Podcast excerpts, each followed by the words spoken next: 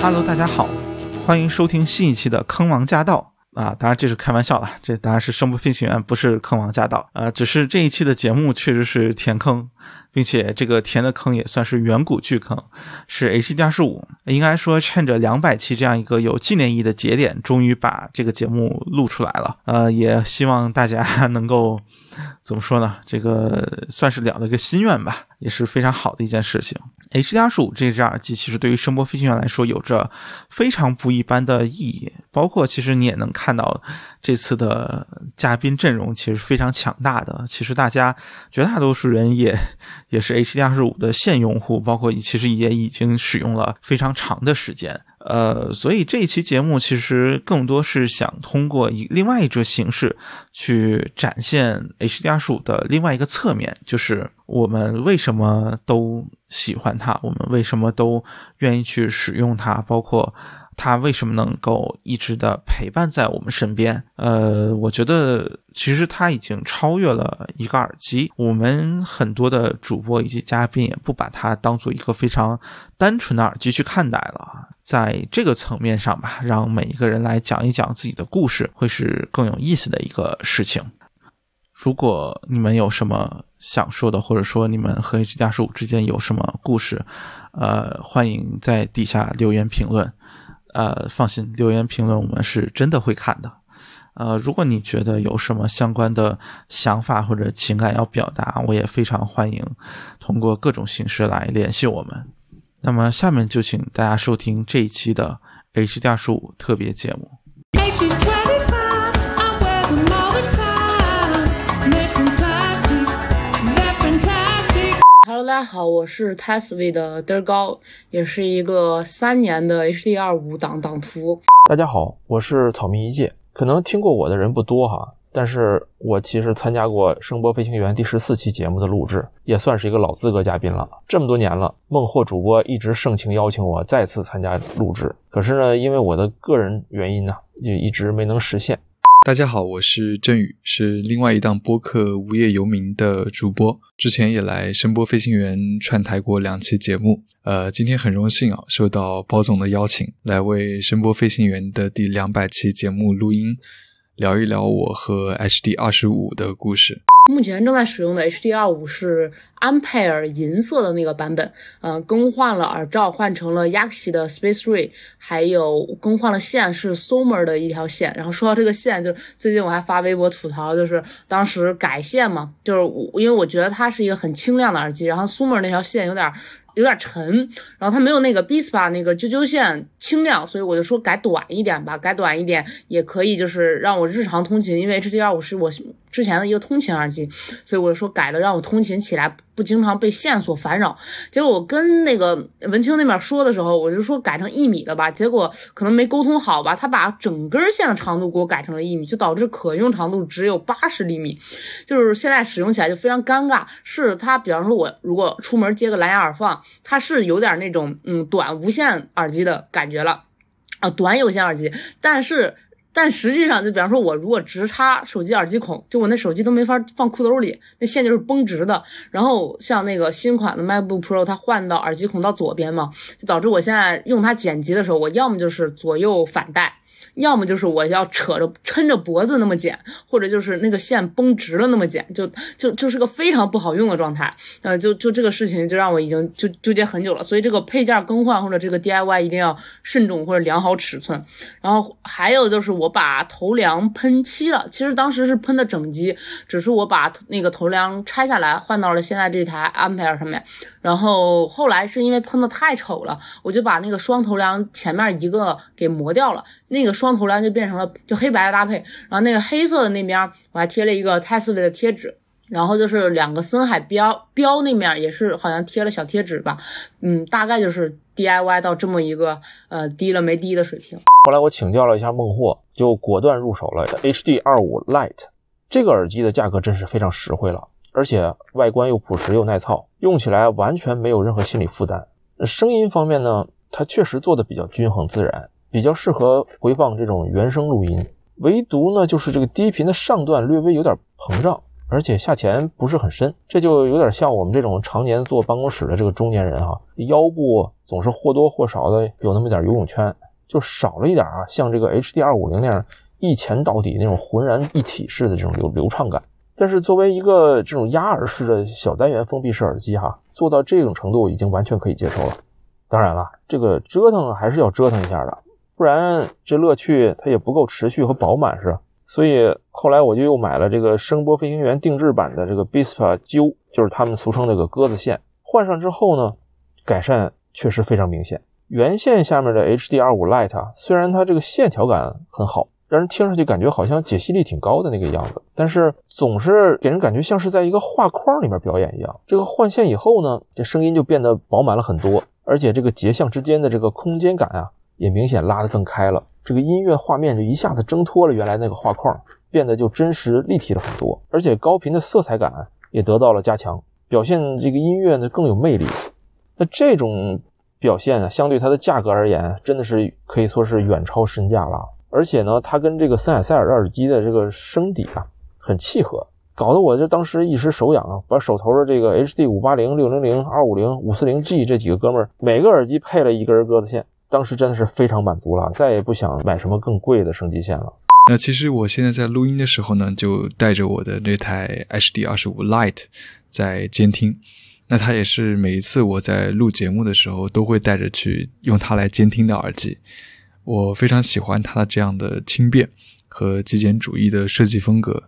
以及这种很有质感的声音。我自己之前也买过常规版的 HD 二十五，但是相比而言呢，我觉得我还是更喜欢 Light 的版本。因为新版的 Light 单元它其实跟常规版的 HD 二十五是一样的，所以我自己听上去在音质方面呢是没有什么分别。但在设计语言上呢，我觉得 Light 是更加的简洁，甚至于你可以说是简陋的。比如它的头梁就是一块非常薄的海绵，然后耳机左右声道的那条分叉线呢，它也只有一个非常简陋的一个绑住的那个像绑带一样的东西。呃，这可能是我见过迄今为止做的最简洁或者说是最简陋的耳机了。但是在佩戴感上面呢，我又觉得它比常规版要更加的舒服。呃，重量更轻是一方面了，呃，然后我也给它换上那个雅西的那个耳罩，所以戴上去之后也挺舒服的，呃，完全不会觉得有夹头。呃，常规版还是会觉得有一点点夹，尤其像我这种戴眼镜的人，我自己就觉得这样的一种设计语言和 HD 二五这台耳机的整体定位是非常的搭的，它们都很扎实，但也有一种粗糙感在那里。平时肯定使用它频率很高，呃尤其是到冬天，嗯，我觉得冬天就是呃，就是我 HD 二五闪闪发光的季节，嗯，我的二五就终于就是它不只是在办公室剪个片子用了，它就是无时无刻不在用，呃，尤其是前段时间我在做那个 QC 四五的呃节目嘛，做完之后就又投身回了二五的怀抱，就是相当于出门通勤去哪儿吧，就带它，然后接个蓝牙耳放，嗯，然后到公司了就直接接耳机孔剪片子用。就想象不到没有有哪些，除了就是正襟危坐吧，需要听耳机的时候，嗯，听音乐的时候，我会拿一个好一点的，嗯，然后还有就是，如果就是下楼买个什么东西啊，或者呃，这个因为我换到 iPhone 之后，耳机孔没了，有的时候还是会优先考虑方便的话，就会扯一个那个马勺的无线过来，嗯、就直接出去听个播客，就不带二五，其他场合基本上都优先会考虑二五。说起来，我是怎么跟 HD 二五结缘的呢？这其实是一个悲剧故事。我以前呢，一直自认为是一个硬核原教旨主义耳机发烧友。我觉得只有台式系统再配合这个大耳机，才能算得上是 HiFi 哈。因为便携式设备呢，我是绝对不会考虑的，这辈子都不会。所以呢，虽然孟获很早就在明着暗着的跟我安利 HDR5 啊，但是呢，我就一直没有特别想买的欲望。你毕竟在家里面听台式系统的时候啊，它大哥 HD250 还是要舒服很多的。不过我就慢慢发现啊，想要玩好 HiFi，这么三件事儿它必不可少。头一件呢，你得有钱，是吧？没钱肯定是万万不能的。第二件呢，你得有时间。你没时间，就哪有时间去对比和品鉴那么多器材呢？是吧？这个经验都是靠时间刷出来的。呃，第三呢，第三是什么呢？其实已经不重要了，因为对于一个像我这样家里面既没矿也没地，一个普普通通的打工加班狗而言啊，前面两个要素都已经悉数阵亡了。就这样被生活反反复复的按在地上摩擦之后啊，我终于慢慢选择了向生活低头了。这 HiFi 玩不起，音乐总得听吧。家里头的台式 CD 机和 8PR 耳放已经好多年没机会开机了。平时呢，只有在办公室午休的时候能听听音乐，那就得认真考虑一副专门在办公室里用的耳机了。这副耳机呢，它首先必须是封闭式的，不能打扰别人，也不能被别人轻易打扰。其次呢，它得容易驱动。我在办公室设备很简单，就是一个乐图的小尾巴 S 一，直接插在电脑后面。你必须得能让这个 S 一驱动的足够饱满结实才行哈。那家里边那个六百欧的老 HD 二五零就不用琢磨了。第三呢，这也是最重要的，回放古典音乐之类的这种原声录音的效果必须自然。虽然我对音响素质的要求已经是差不多就得了的那个水平了，但是呢，对于耳机的总体音色的自然程度，这个要求是一直没变的。就在我看来呢，好多这个素质特别高，而且价格又特别昂贵的这种旗舰耳机啊，都因为它这个音色不够端正，不够自然，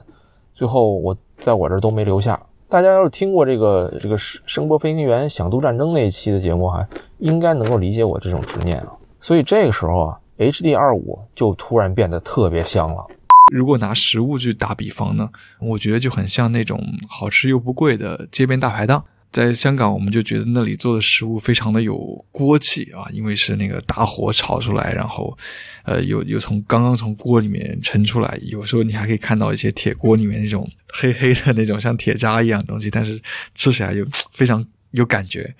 但同时呢，你可能也不会在这样的街边大排档吃到食物里面去对它的精致度啊，或者是说对它的这个卫生条件啊有很多的要求这样。但现在呢，其实像这样好吃又不贵的大排档，其实越来越少了。有越来越多的餐厅呢，都会把内部装修的非常非常好，呃，也有仿照以前的那种茶餐厅或者是一些大排档的样子，做成那种有点像主题餐厅啊。呃，但是每次在里面吃饭的时候，我就感觉非常的奇怪。一方面是这个价钱其实一点都不亲民，呃，另外一方面呢，它其实食物的味道呢，其实就千篇一律。啊，都差不多，毫无特色。我想，其实现在很多耳机也跟这些餐厅一样，搞了非常多的一些花里胡哨的东西，但是却把声音这个最应该下功夫的部分给忽略了。那么从这个角度来说呢，我觉得 HD 二十五就有一种以一个很笨拙又很朴素的方式去对抗这种时代的气质。那这一点呢，其实也是我非常非常欣赏的。然后我拿它听什么，其实什么都会听。这么一想，什么都听。你说，嗯，细到人生这种播客呀，或者是用什么音频，嗯，大到呃听音乐啊，还有这个工作上面处理一些音频，嗯，基本上都会用它，因为它就是一个很多用多功能，什么表现都很不错的一个耳机嘛。我第一次听到 HD 二五就是一九年的夏天吧，当时其实是真的是久仰大名，但是苦于实在是直男外形接受无能，然后我就就那么搜嘛，我就发现。哎，有这个安培尔版本，它有这个绿呃银银版和这个蓝版，哎，我觉得这个还不错，然后就收了一个银版的，嗯，拿回嗯嗯收到之后就是当初的印象其实就是很不能说很震撼吧，但是挺惊艳的，就尤其是我之前玩头戴比较少，然后当时戴上之后，我就是被它那个非常极具弹性和速度感的低频给震到了，呃，当时拿到的时候第一次听。听的是那个宠物店男孩的专辑嘛，就他电子乐，他可能没有那么讲究声场，然后他他他就正正好把这个二五的那个解析和呃他低频的优势给放大了，然后我就觉得哇，真的呃名不虚传的感觉。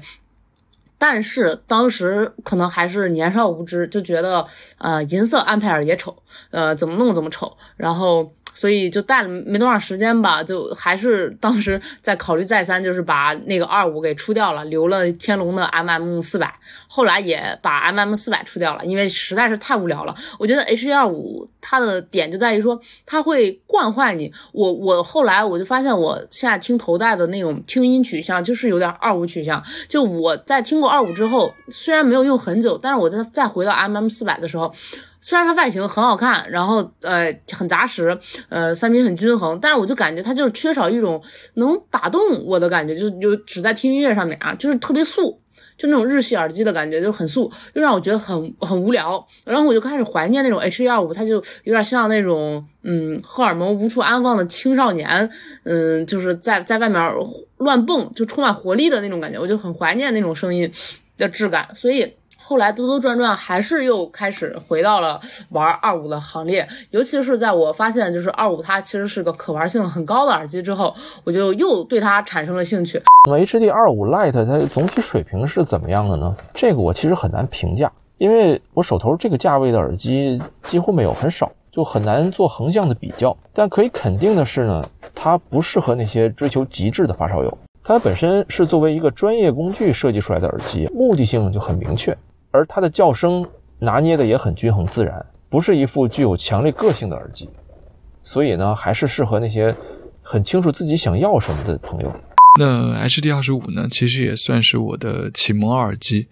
去年年初的时候，当我刚刚开始对耳机这个东西感兴趣的时候，嗯，和那个孟获老师聊到，然后他就把他的那台 HD 二十五寄给我了。然后我当时自己的耳机是那个也是森海塞尔的那个 Momentum Three 啊，就是大馒头三啊。我当时自己听觉得好像声音还不错，还行啊。但是后来我把它拿出来跟那个孟获老师的 HD 二十五一对比，我就觉得哎呀，这个声音真的是又闷又糊，真的是没办法听这样。那顿时就觉得这个啊，可以把这个大馒头给扔了。那事实上后来我很快就把那个大馒头给二手的卖了，这样。那也就从这里开始了我的这个发烧之路吧。那这都这都是一年多前了啦，呃，我现在也算是阶段性的退烧了吧。但 HD 二十五还是一个我经常会用到的耳机。那有的时候我也会用它来听歌。那这一年多时间里面，我用它听的最多的应该是寸铁在去年出的那张《惊人可读》这张专辑。呃，那这张专辑的气质呢，我觉得其实跟 HD 二十五也有一种莫名的契合啊，我觉得都是非常的接地气，有一种粗糙感，但又是有一种非常难能可贵的真诚和质朴在里面。比起睡觉，你更喜欢片面的醒着，夜风轻快。藏着暗夜，轻轻遮盖。祝你好运，我的朋友，在错乱中交上好运。向昨天的泪水挥手，新的泪水就在前头。这种等待让人相爱，名列身败。下个今天。会在何时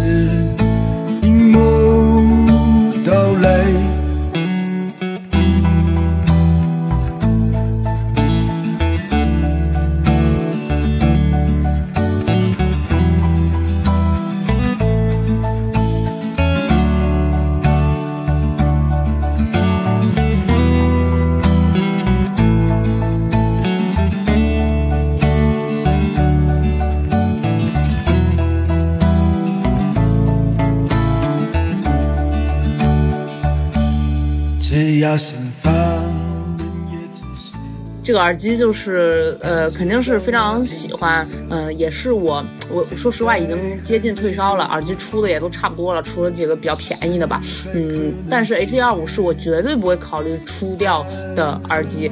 它不是说我手上这个安派尔考不考虑，而是说这个系列这个这个整个家族吧，我肯定会留一只在手上，呃，目前就是这手上这只安派尔嘛，就很奇妙，我我最多的时候好像有同时有三只二五吧，这对我来说啊，嗯，就已经是个比较夸张的程度了，嗯，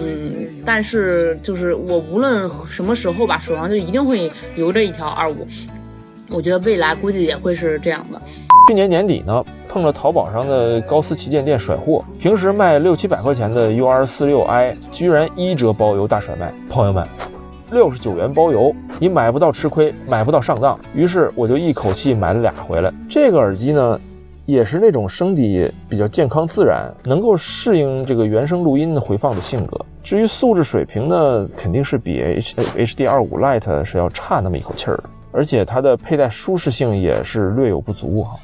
我总怀疑这个高斯的设计师这个脑袋都长特别小啊，所以他们设计出来那个耳机都只适合小脑袋人戴，像我这种大长脸加大脑壳的人，简直是太难受了。但是冲这价格啊，我就全忍了。于是呢，这个 HD 二五 Lite 就显得比较尴尬了，最后还是被我下狠心给卖了。可能对于每一个认真发烧的朋友来说，都会有那么一副在灵魂深处打动他的耳机。对于孟获是 HD 二五，对于我呢，则是 HD 二五的哥哥们，HD 二五零和 HD 五四零 G 这对孪生兄弟。这些耳机都不完美，但是恰恰出现在我发烧经历的关键阶段中，给了我深刻的影响，甚至是帮我塑造了听音观，以至于后来无论经历过多少了不起的耳机啊，它始终在我的心里拥有一席之地。无论卖掉了多少耳机，它们都被我珍藏在我的柜子的最深处。我自己持有 HD 二十五的时间其实不算很长，也只有一年多的时间嘛。呃，那么在这一年多的时间里面呢，呃，我地方是没怎么去了，但是我自己生活的城市和我自己的生活呢，其实也都发生了很多很多的变化。呃，因为我自己其实不是很喜欢那种你真的没有空间去去个性化、定制化一台真正属于你的耳机的那种设计吧。就是因为其实可能是我对外观也好，或者说哪呃一些方面要求比较高，我就一直觉得就是这种嗯厂商他做好的一个成品，他到到你这面前，其实他有的时候我是那种捏着鼻子在。在欣赏他们的感觉，在使用他们，就是总会有让我很不满的点。就比方说，我哪怕再喜欢歌德，我也会觉得它这个线有的时候着实让我非常困扰。呃，对我就很想把它线换了，但是他没给我提供这个选项，所以我只能捏着鼻子用它。但是 H 2 5就给我的感觉，它不是这样的产品。音响发烧这件事儿啊，水太深，技术知识、文化底蕴、辩证能力，缺一不可，很考验人的综合能力。所以，音响圈里面总是充斥着千奇百怪，甚至是自相矛盾的观点和声音。呃，在我看来呢，玩 HiFi 呢，就更像是一种修行。听器材的同时啊，也在听自己。你要把一件事儿啊，直接就当做目的的话，眼界就被它局限住了。一个人要是执迷于器材呢，他就会迷失自己。如果让我用三个词语形容二五的话，嗯，第一个就是独特吧，呃，原因刚刚说了一部分，呃，还有就是我觉得那个独特的点是说它独为我特制的感觉，就是它在我手上可能是我把玩性最高的一款耳机了，呃，它自己本身也是的，也是我在去我玩的所有的耳机里面去反馈到这个。产品上面最多的一个耳机，而不是那些就是我更多的我就纯粹的作作为一个产品的使用者，而一点没有那种创作的创作者的感觉，就像是你玩一个游戏，你就是玩家，但其实你没法装任何 mod，你也不可能去为它写任何 mod。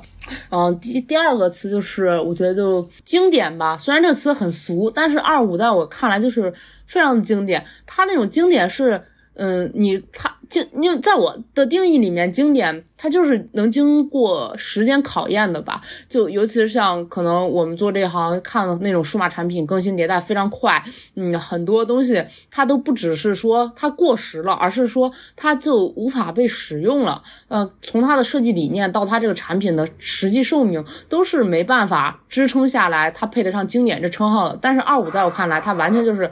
配得上，呃，一方面是，嗯，它本身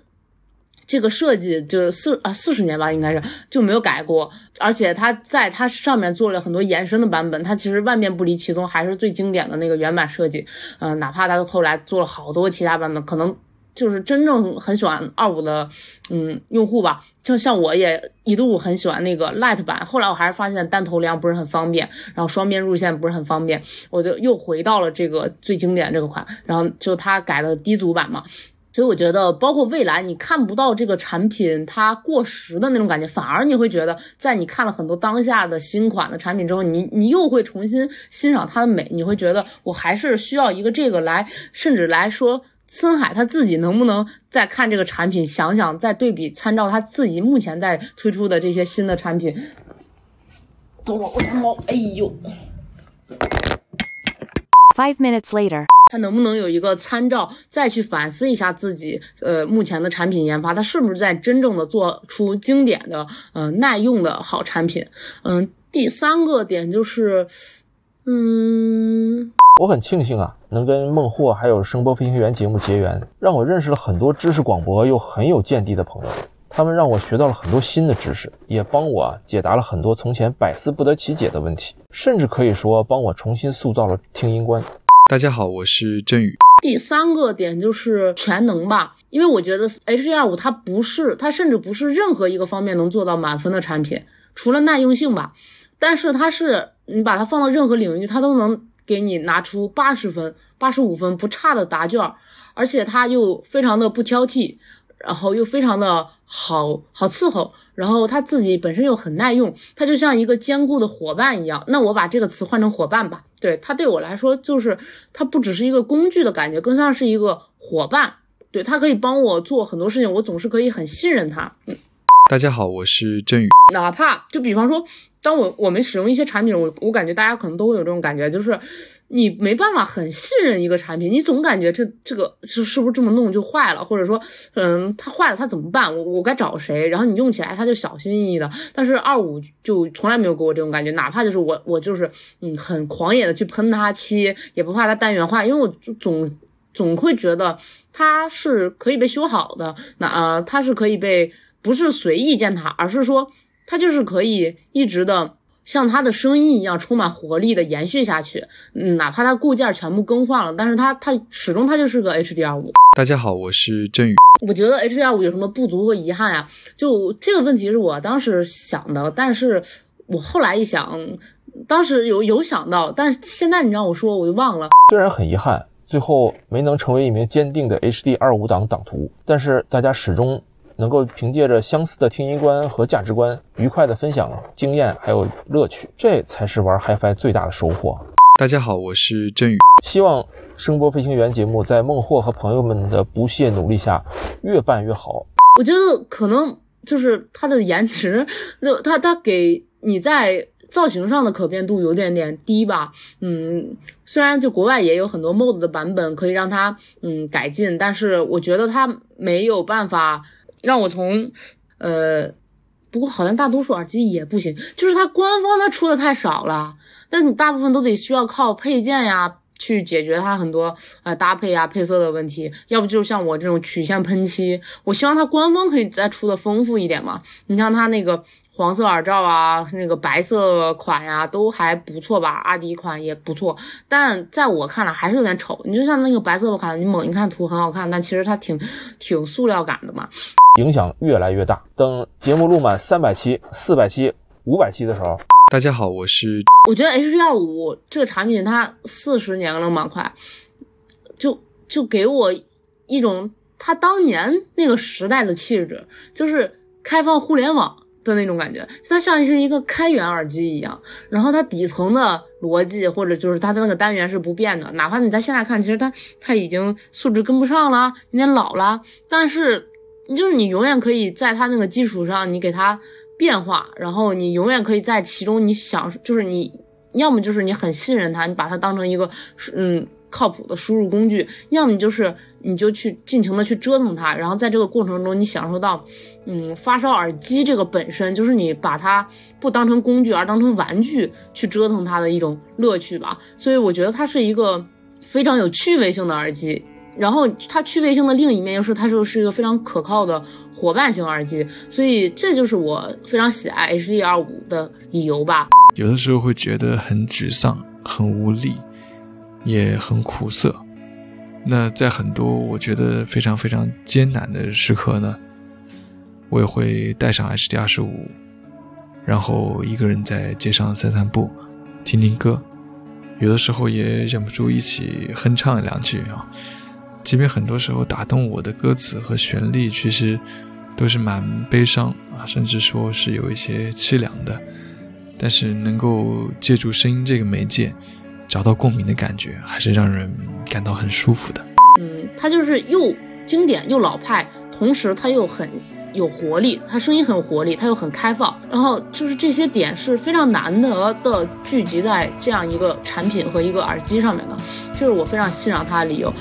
五百期的时候，我一定再来贡献自己一份绵薄之力。那也很感谢声波飞行员的邀请，也很希望在未来的节目里面能够继续分享我和声音的故事。我觉得我我会哦，那就到这儿吧，就就就截到那儿吧。晚安。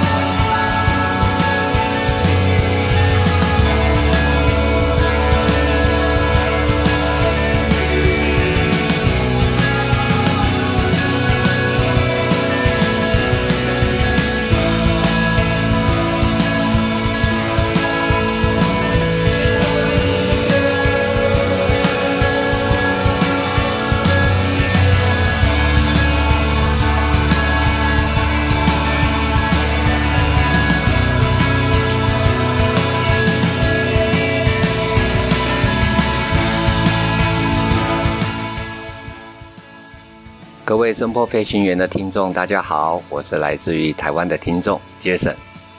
啊、声波飞行员已经两百期了，我刚才看读了啊、读了一下，呃，iPad mini 里面的节目的数量，事实上正确的来讲应该是两百五十期了，因为还有幼稚园相关的一些其他节目。呃，我第一次接触声波飞行员是在二零一八年。我虽然本身听音响系统已经三十年了，我今年是五十二岁，呃，不过接触耳机是从二零一八年才开始的一个因缘际会。那有一次在微信里面去做搜寻，那搜寻到声波飞行员。里面是谈论耳机跟音响相关的节目。我第一个接触的节目，我记得是呃耳机界的臭豆腐 Grado。呃，里面的呃人是孟获、思金老师，还有一位女烧友，我，对不起，我记不得名字啊，在谈论 Grado S 幺的耳机，我感觉听在耳机里面听起来非常的亲切，嗯，觉得播客节目很有趣，那就从喷播飞行员一直听一直听，整个两百五十期的节目啊，都已经整个都听完。那随时都在追，也加入了呃孟获老师的 HD 二十五的微信群啊，在这边也跟大家认识一下。呃，我本身是一个视障者，我在大概三十岁的时候，嗯，我患有一种视网膜色素变性，所以眼睛会慢慢的退化啊。现在的视力大概是零点零四，在法定上面算是重度的眼睛障碍。嗯，各位可以去想象，我的眼睛看这个世界，大概就是一个很古老的黑白相机，你把焦距全部都调糊掉，然后高度的曝光，那就是我的视力啊。所以在 HD 二十五微信群里面跟大家的沟通，我都是使用语音系统啊，所以常常会有输错呃语音嗯错字的部分，也请大家见谅。在这边也要很感谢，借由声波飞行员认识了很多内地的耳机烧友，那大家彼此都嗯非常的热情啊、在这边我要特别谢谢一个人，那个 Point 先生，嗯，有时候他常常帮我去买卖一些二手的耳机产品啊，在这边我要感谢你。那这边能感受到发烧友之间的那种热情。那回到声波飞行员吧，我想在这个两百期里面回忆自己印象最深刻的几个节目吧。啊，一百六十八期的长发金属啊，这一期我觉得 V 版老师讲的非常的好。那当然谈论的音乐都是我们这种五十多岁的人，八零年代、九零年代的那时候的音乐。这一期节目我听了很多次。啊，非常有亲切感。然后印象最深刻的节目还有奶昔杨老师跟包老师在谈论 Apple 的 AirPods 的节目，但是我自己最喜欢最喜欢声铺飞行员的单元是，反而是诗金老师跟孟获老师他两位在谈音乐的时候，呃，每次我在耳机里面听的时候，总感觉是两个很可爱。很单纯的年轻人，我就好像坐在一个咖啡厅里面，然后听着这两位年轻人在谈论音乐，嗯，感觉非常的亲切，这种清新的感觉是我非常喜欢的，呃，所以希望孟获老师跟世锦老师可以两个人常常能都在一起。我觉得《声波飞行员》谈论音乐节目，我反而是非常喜欢的，不单只是在耳机上面，呃。在这边两百期的节目啊，认识借由声波飞行员，吸收到很多知识，然后也结交了很多朋友啊。在这边我要特别谢谢啊 V 版，呃，无论在节目里或是在微信群里面，我对 V 版老师的评价就是深不可测。对于耳机的知识、音乐的知识，哇，甚至连钢弹都了解的广阔面，令我非常的惊讶。谢谢在声波飞行员的所有的主播，呃，让我们在这个混乱的世界里面，还能听到如此清新的一个交流啊！希望在三百期能有三百期、四百期啊，让我们这些发烧友，还有音乐的发烧友，都能有一个好的节目可以继续下去。在这边。孟获老师啊，你的《声波飞行员》里面选的音乐，我觉得都非常的棒。那整个剪辑也非常棒，这是一个最棒的耳机节目，希望能够长长久久啊！祝《声波飞行员》两百岁、两百集的生日快乐，也祝大家新年快乐。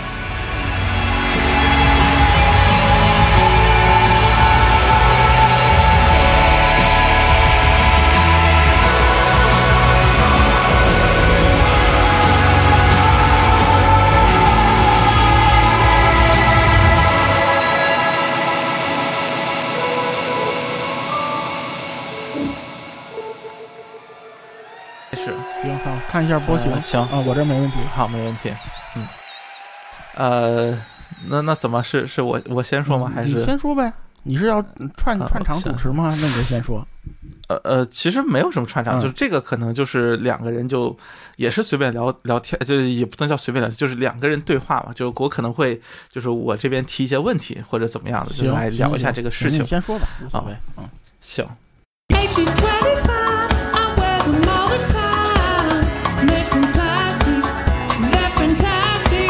这一趴是一个关于 HD 二十五周边，也是声波飞行员应该说历史上比较重要的一次商业合作啊，就是和 Bispa 一起合作出的 HD 二十五升级线，那个 Hato 就是揪那款线。嗯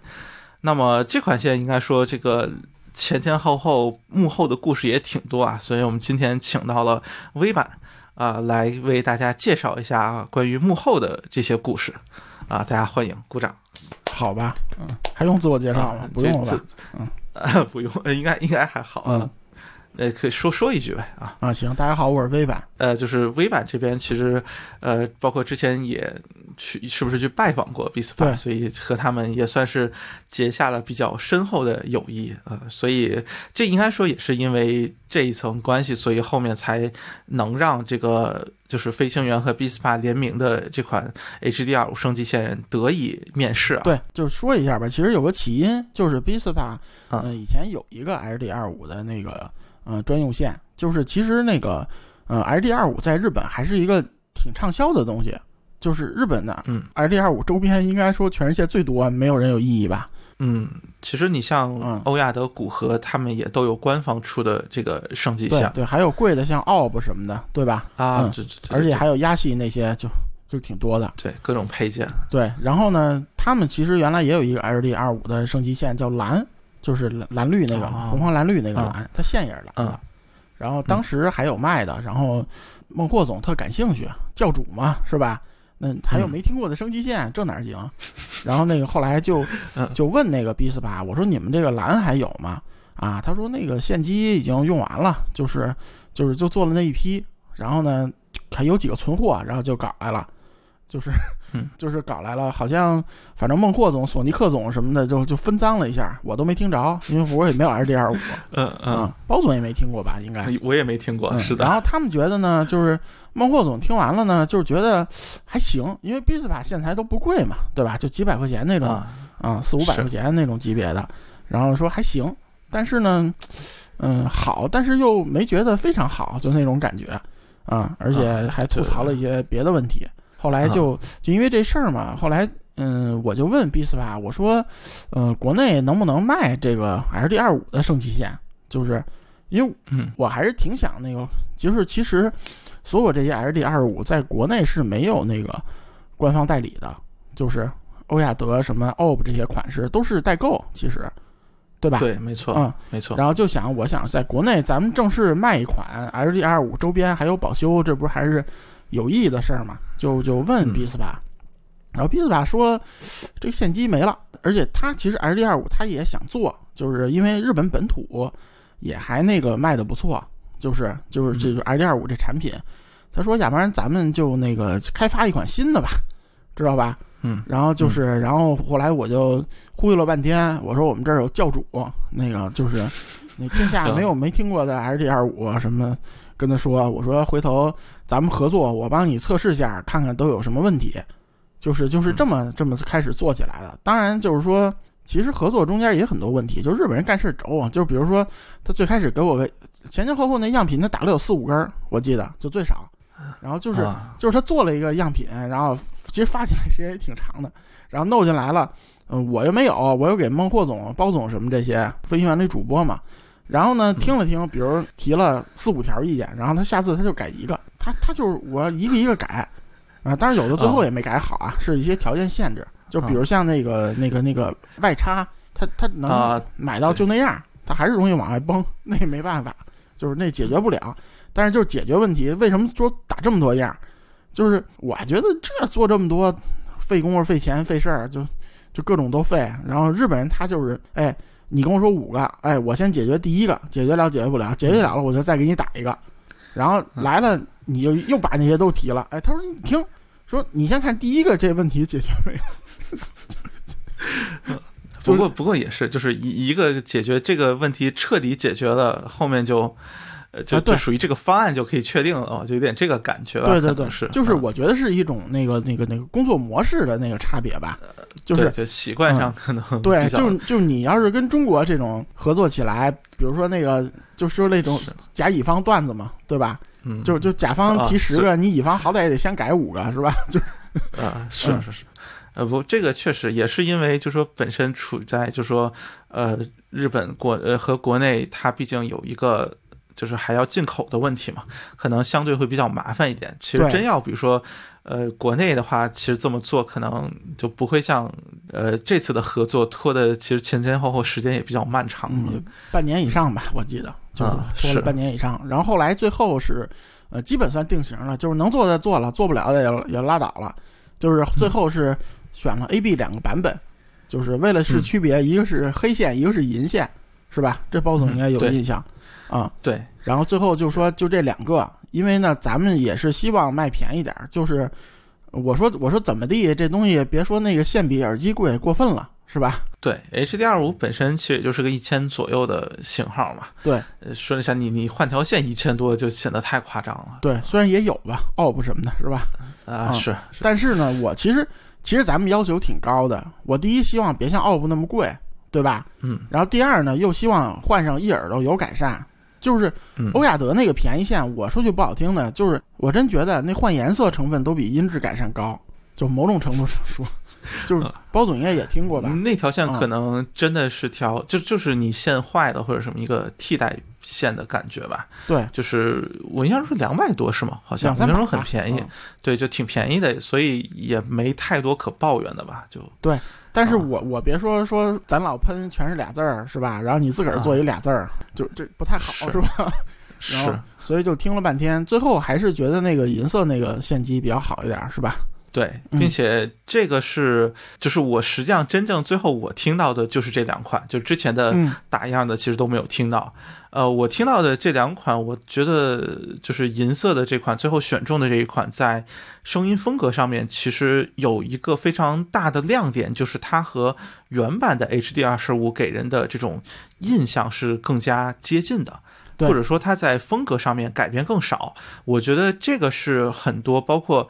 呃，这个其实也是啊，就是我自己也做过比 HD 二十五贵贵的升级线，然后我觉得声音风格改变之后，我当时很喜欢，但是我后来会觉得其实就就何必呢？就是我为什么要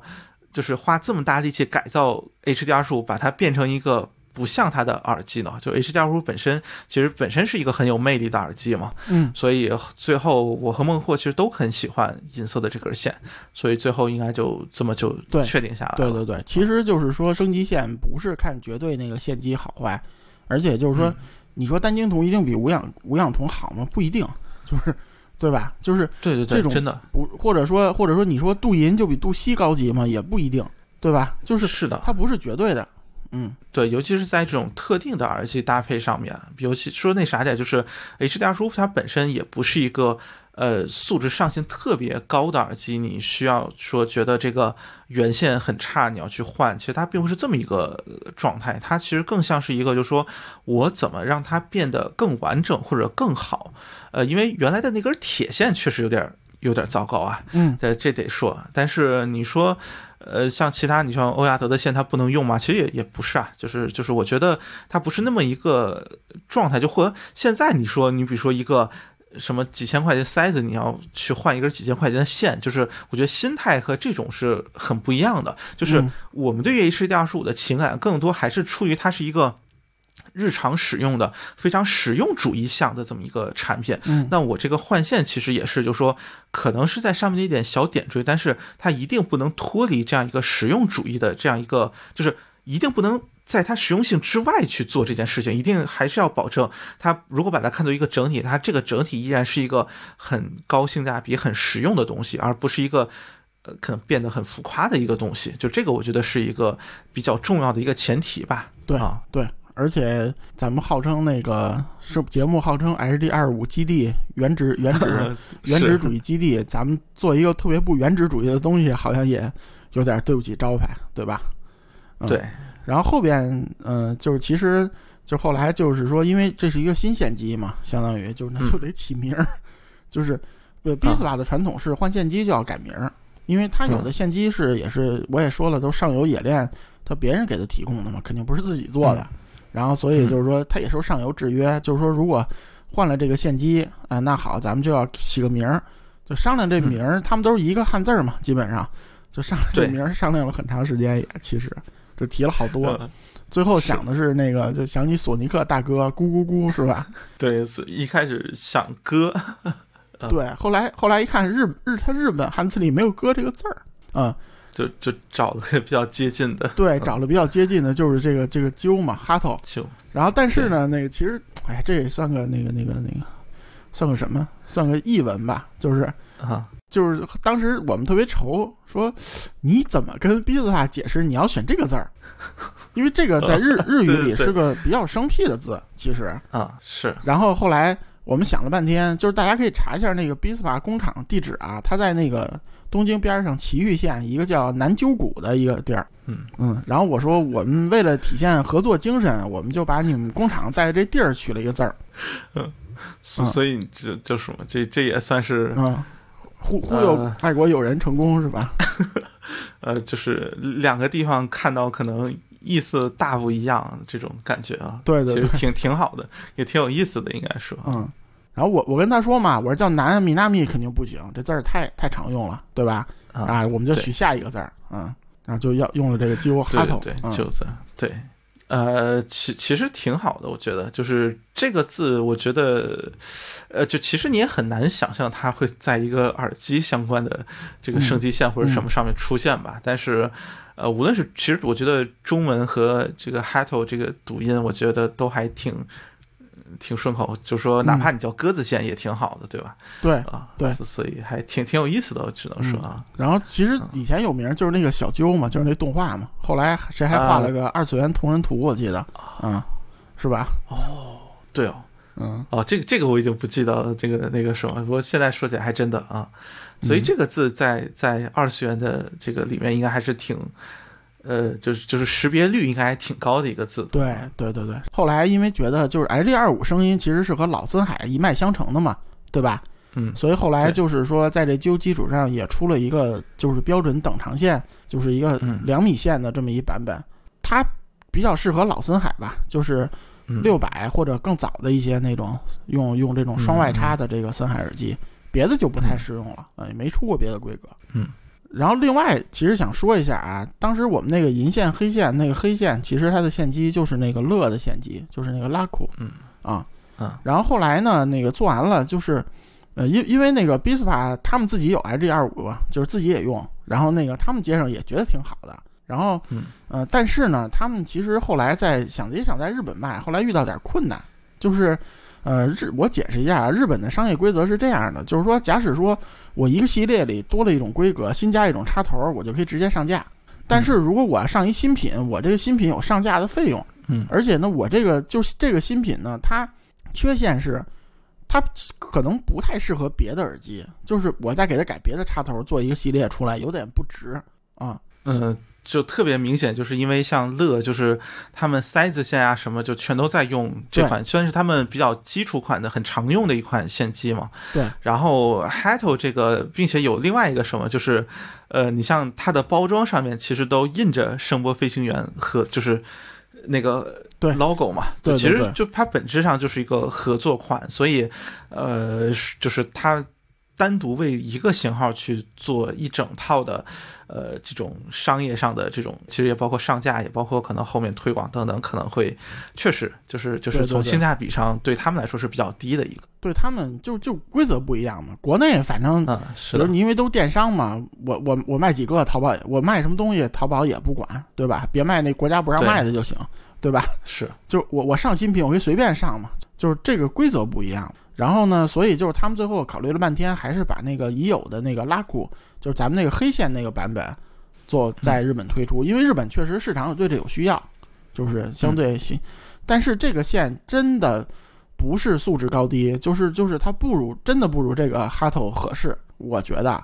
后来有的人吧，就是哎，咱也不说了，咱也不说他怎么回事儿，就是说他可能就是不想买行货，觉得贵呗，因为大家知道亚马逊电商它这个海外购很便宜，他看日本市场只有这个拉库，然后他买来了，然后就说这个拉库比这个哈头更高级，这个事儿我觉得就是大家明白怎么回事儿就行了，反正二选一，那个拉库是被我们 PK 掉的一款，对吧？嗯，是的，而且就是呃拉库版的，我们后来日本出了之后也给了我们样品，就是包括呃我呀，包括呃包总你听过吗？呃，我听过就是那个原来那条，我新的我们是啊，对对黑线的是吧？就是孟获总他也听过实际上市的那个拉股，他说就是没有这个好。啊对，就我觉得，呃，本身我觉得两个导体，其实你就是就不不要老看看起来是什么样子的，就是说说难听点，就是人家定价两个定价本身都很相近的东西，你指望它导体等有等级差距，这这可能吗？对吧？就就是我、嗯那只只是说视觉上拉库的线比这要粗一点，稍微，我只能说，其实别的没。呃，其实你像呃 b i s t a 的东西，它因为本身我觉得定价上还是比较实在的一个，其实你很容易就能从它定价上去大致区分它的等级差距。它要真的是等级差距很大的，像有些人说，那怎么可能就两个东西其实价格差不多呢？我觉得这这真的有点有点那什么吧。那个拉库的线粗一点，就包总当时你看那个线的时候，你你可能没跟我说啊，啊就是孟获总跟我说，他说感觉那个黑线就就是因为不有一个过头梁要卡嘛，他觉得那个黑线更合适一点，就在那槽里头。啊，卡的更稳啊然后他还问我，就是说，对，就哈头这线能不能粗一点？然后因为这个是受上游制约的，然后 b i s p a 研究了半天是不行，啊就是你相当于把这皮子，如果你简单把这绝缘体增厚了之后，它声音是会变的，是嗯，就不是原来那个声了。最后只是只是有一个就是外皮还是改成黑的，因为我觉得银的有点太跳了，嗯，就是并且 H 点五本身嗯就就是主流的还是黑的黑的嘛对对对。嗯嗯，所以这个其实就反正就是也是算是呃，毕竟哈透线上面是印着“声波飞行员”这几个字的，所以呃我嗯，中国飞行员唯一对对对那个官方周边是的吧？所以也算是正好也和 H 大叔有关系嘛，所以在这里也是给大家讲一下他相关的故事吧，也算以正视听，也可以算是，并且说说真的，就是我说说那说那啥一点，就是我们该卖的也就团购啊什么也早就结束了，我们自己现在也也不卖了，所以对吧？也也没什么太强的利益相关了，所以就。就只是说，呃类似于在当初一个很合适的机会，我们有一次有这么一个机会吧，然后包括孟获，包括那什么，包括我这边，包括微版这边，其实一起能够做一个可能让 HD 二十五能变得更好的这么一个周边，那么我们就抓住了这个机会，把它做了出来。那么我觉得这个可能有点更像是一个。呃，自己圆梦的环节，毕竟说说那啥，就是我们不自己不可能去去手搓线，或者去自己去联系一个，呃，对自己去找到替自己去做嘛，对，所以其实更像是这么一个感觉，而且啊就是，嗯，也赶上疫情嘛，就这是。两年。其实要是以前的话，有可能赶上国际展会啊什么的，可以那个给给外国友人 I G 二五粉丝听一听，是。是吧？就是啊，啊、有个正脸的机会。但是现在好像短时间内不太可能是，是吧？嗯，行，所以这个就是 HD 二十五声波飞行员唯一官方周边 HD 二十五升级线 Hato 的故事啊，大概就是这样。嗯，我们我们行，怎么怎么听着像忽悠卖拐啊？行不行？呃，没有没有，就现在因为本身已经，哎，这我其实要问你，现在是不是已经和我们包括销售，其实已经和我们就没什么关系了？对对对对，就就国内有有代理嘛，咱们还是就是委托代理在卖嘛。对，而且这个跟我们也也没有关系啊，不是说，其实你买不买随便，你不是说买了我们生活分员挣钱，跟这没关系。是，所以嗯，我我们为这事儿只是出名儿，其实就跟咱们做节目不挣钱一样，是对吧？嗯就这个可真的就是有一个机会，大家都觉得是个好事儿，能够做点什么。就其其实更多，我觉得当初真的很大一个一部分是出于这么一个目的，就是你想要国内自己去想做款线材，那这坑多了去了，对吧？然后难得有个 B 四 a 这么一个。呃，还就是很就正规，并且呃就可能在合作上可能有点轴，但是起码我觉得用料以及这种稳定性持续的产出上面比较靠谱的这么一个日本的现代品牌，然后对嗯就出而且就是说实话，就是我认识这么多买了哈斗的，可能有些功能啊，比如说线有点细啊，那个插头有点弹呀、但是没有一个人说说我换上觉得那个声音没变好，就是一耳朵听不出来。这个我还是就是觉得挺欣慰一件事儿吧，啊，对吧？你觉得贵我能理解啊，因为毕竟嗯可能你二手收才几百块钱，对吧？你要觉得贵，其实这个嗯这无可厚非。我也我也不是做这节目推荐大家去换这款啊东西啊，你买的多我也不挣钱，对？就就其实就是当做一个译文吧，因为现在说那啥，你也你其实也能看到我们在呃后面的节目当中也几乎再也没有提到过这款产品了。所以更多就是类似于有这么一个机会，正好是 HD 二十五节目，嗯，但是这个东西还可以啊，每个月都有人买，其实。那那挺好，哎，那很欣慰，嗯，就就其实就是当初的一个一个小故事吧，拿出来分享一下，对。对对，而且还有很多那个六百六五零的用户在用。对，然后这这也是另外一个原因，就是微版它带不上 HD 二十五，所以可能是吧？这个这个就关于 HD 二十五本身的故事不太好分享，那分享一个和它相关的，呃，它参与度比较高的一个呃故事，也算是能在这个节目里露一个脸吧。就是毕竟作为核心主播之一，对吧？这个不出现也不合适。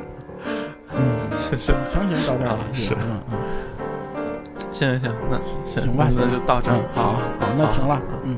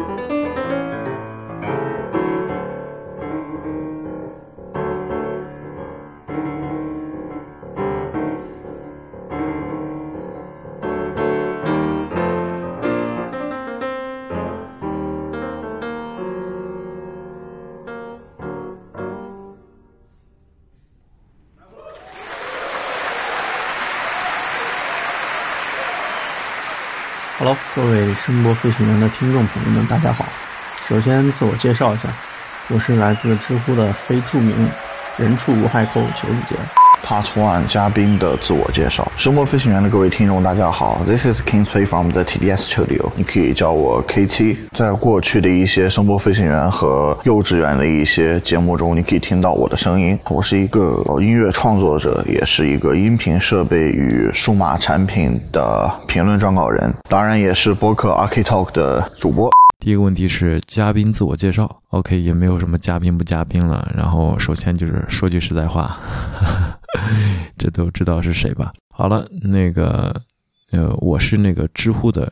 Chester 啊，就是那个林肯公园主唱的名字啊，我是 CC 的粉丝。在声波飞行员即将迎来第二百期节目之际，我们迎来了重量级主题，也就是声波飞行员的精神图腾森海塞尔 HD 二十五。嗯，我呢作为百度下 HD 二五出现的第一篇文章的作者，今天应包总的邀请，也义务出个镜，感觉非常荣幸，也有一点小激动。这是我第一次做客声波飞行员，啊，作为一个时不时来串门的咕咕电台主播以及节目长久以来的听众，啊，首先恭喜有台两百期达成。其实，在以往的节目中早就提到过这个话题，没想到这个话题在第二百期以这样一个形式来，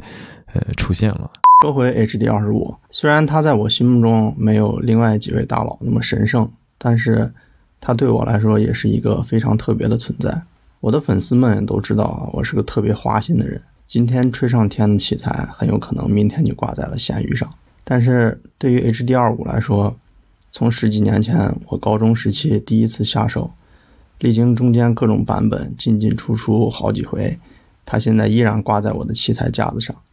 这无疑就说明了它独一无二的历史地位。Part Three，你怎么看 HD 二十五这个耳机呢？把它看作一个朋友和一个靠谱的吃饭工具。在多个场合中，我多次提到过，我是一个忠实的 HD 二十五党。HD 二十五作为当年呃穷烧时代我手中仅存的便携头戴耳机。至于吃饭工具呢，呃，HD 二十五系列几款耳机可以说是见证了我这六七年制作音乐的这样的一个过程，也见证了我第一张、第二张 EP 和专辑的诞生。我的看法是，它非常超值，就是在这个价位里边有这种表现，包括听一些流行啊，听一些只要声场不需要特别大的呃音乐啊，都挺合适的。我当年上学的时候，第一个自己攒钱买的下的耳机就是 PX 一百，第二个呢是 HD 六百，第三个呢就是 HD 二五。在那个年代，HD 二五比现在更加冷门。作为游离在专业线和民用线之间的型号，连购买都不是一件容易的事儿。但是论坛上一直有一小撮 HD 二五的粉丝特别特别的狂热，钻研各种版本的差异、摆配件和改装，这不免让我也对它产生了很强烈的好奇心。那么买回来一听呢，这就结下了缘分。我这副 HD 二五 Light 呢，在我心目中一直都是。Jack of all trades 的存在，因为 HD 二五采用了高隔音性的封闭式轻便的设计，配合它特别中正的调音，它就属于那种任何情况下、任何需求下，你随手拽过来用，它都能完成任务的硬核备胎。嗯，我用它干过各种各样的事情，比如说深夜打游戏、看剧，在地铁上靠它的隔音对抗抖音外放。在太白山顶的大雨里头，架着无人机拍视频监听；在星巴克剪视频，甚至用来电摄影灯，用它的线来捆三脚架，他从来都没有掉过链子，也默默地承受了他这个年纪不该承受的虐待，结实的像个德国坦克一样。我最常用来录制播客的监听工具是 HD 二十五。呃，我在协助团队进行户外拍摄时的监听工具是 HD 二十五。我在剪辑那些简陋的开箱视频时所用的监听工具也是 HD 二十五。我在进行设备调试时的参考工具也是它。HD 二十五就是我用于给自己创造 money 和创作内容时的趁手而且足够靠谱的工具。你是什么时候第一次听到 HD 二十五？当初的印象是如何？那其实我是没有听 HD 二十五，完全是被呃孟主席给蛊惑了。就是你想想，声波飞行员的听众哪一个没有听过这个？呃，他他们吹这个耳机，对不对？或者说他吹这个耳机，对不对？你你你听声波飞行员，你不买一个 HD 二十五，那合适吗？对不对？OK，虽然你不给红包，你不你不得买个 H HD 二十五？其实这个节目真的特别适合呃专业带货。提到孟获，我觉得 而他最大的魅力就在于，当你结束了奔波，在安静的时候，静静的用它来听听音乐，它依然能会被打动。它那个结实的低频和满脸的细节，永远都是听觉上的万艾可。对于它设计之初的老本行 DJ 和 EDM 的演绎，放到现在依然少有对手。所以对于我来说，虽然我有一大堆奇形怪状的耳机，各个价位啊、各个型号的各个品牌都有，但是 HD 二五呢，就像是特种部队腿上绑着的那把匕首一样，虽然可能平时你几乎用不到它，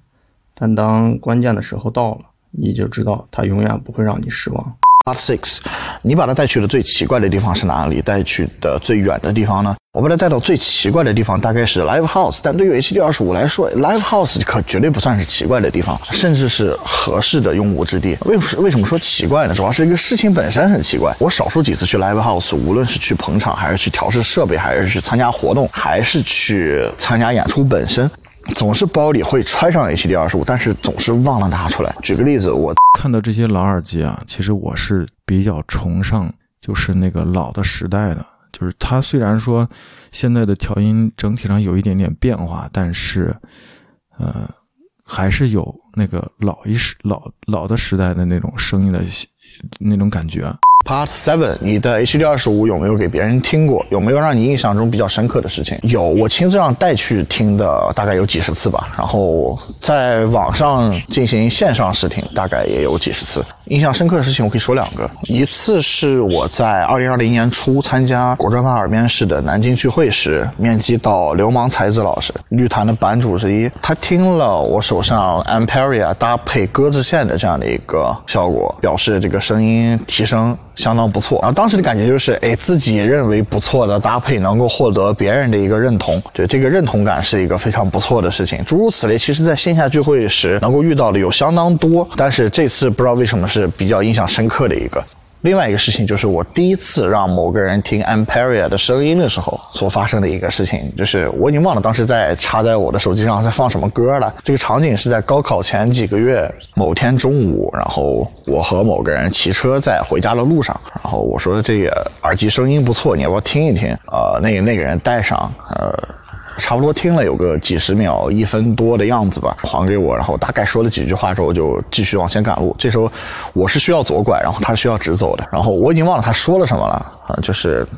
可能大概也是就是觉得这个声音确实不错，嗯，能听出来不错，反正就是客套话吧，可能是。然后这这些具体的细节我已经选择性的让自己忘记了，但是的话有一个点我记得特别清楚，就是他带着。当时那个银灰色的 Amperia 的那个样子是莫名的合适，嗯，不知道为什么，我只能拿“合适”这个词儿来形容它。嗯，反正当时的我和之后每次想起来这件事情的我，都是处在一个比较恍惚的状态。后续就不要问了。This is the end of the story。呃，其实当年买六百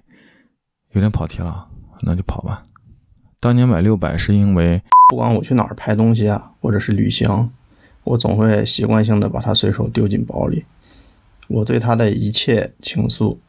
最终就总结成了我百度排名第一的那篇文章的标题：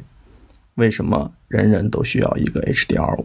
好，这就是两百期声波飞行员 HD 二十五节目我能说的一些东西。好了，那个最后希望。呃，这个声波飞行员越办越好，呃，能一直在吧。另外，虽然可以有自己很有个性的节目，那历史项的东西啊，啊，就一些老耳机啊、播放器啊，呃，相关的一些东西的细节啊、技术方面啊，希望可以再多聊一聊啊。好了，因为时间关系，那我这次的分享就先到这儿了，感谢大家聆听。现在把时间交给其他们的嘉宾们，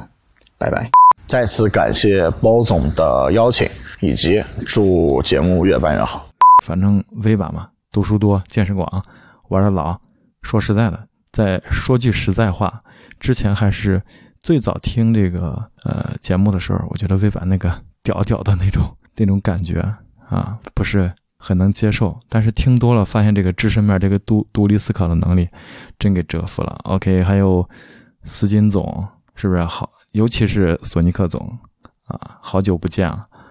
呃，好了，感谢包总的邀请。好，就这样，谢谢。嗯，大家好，我是索尼克，很久没有来录节目了啊。今天呢，跟大家聊一聊关于我跟 HD 二十五之间的故事。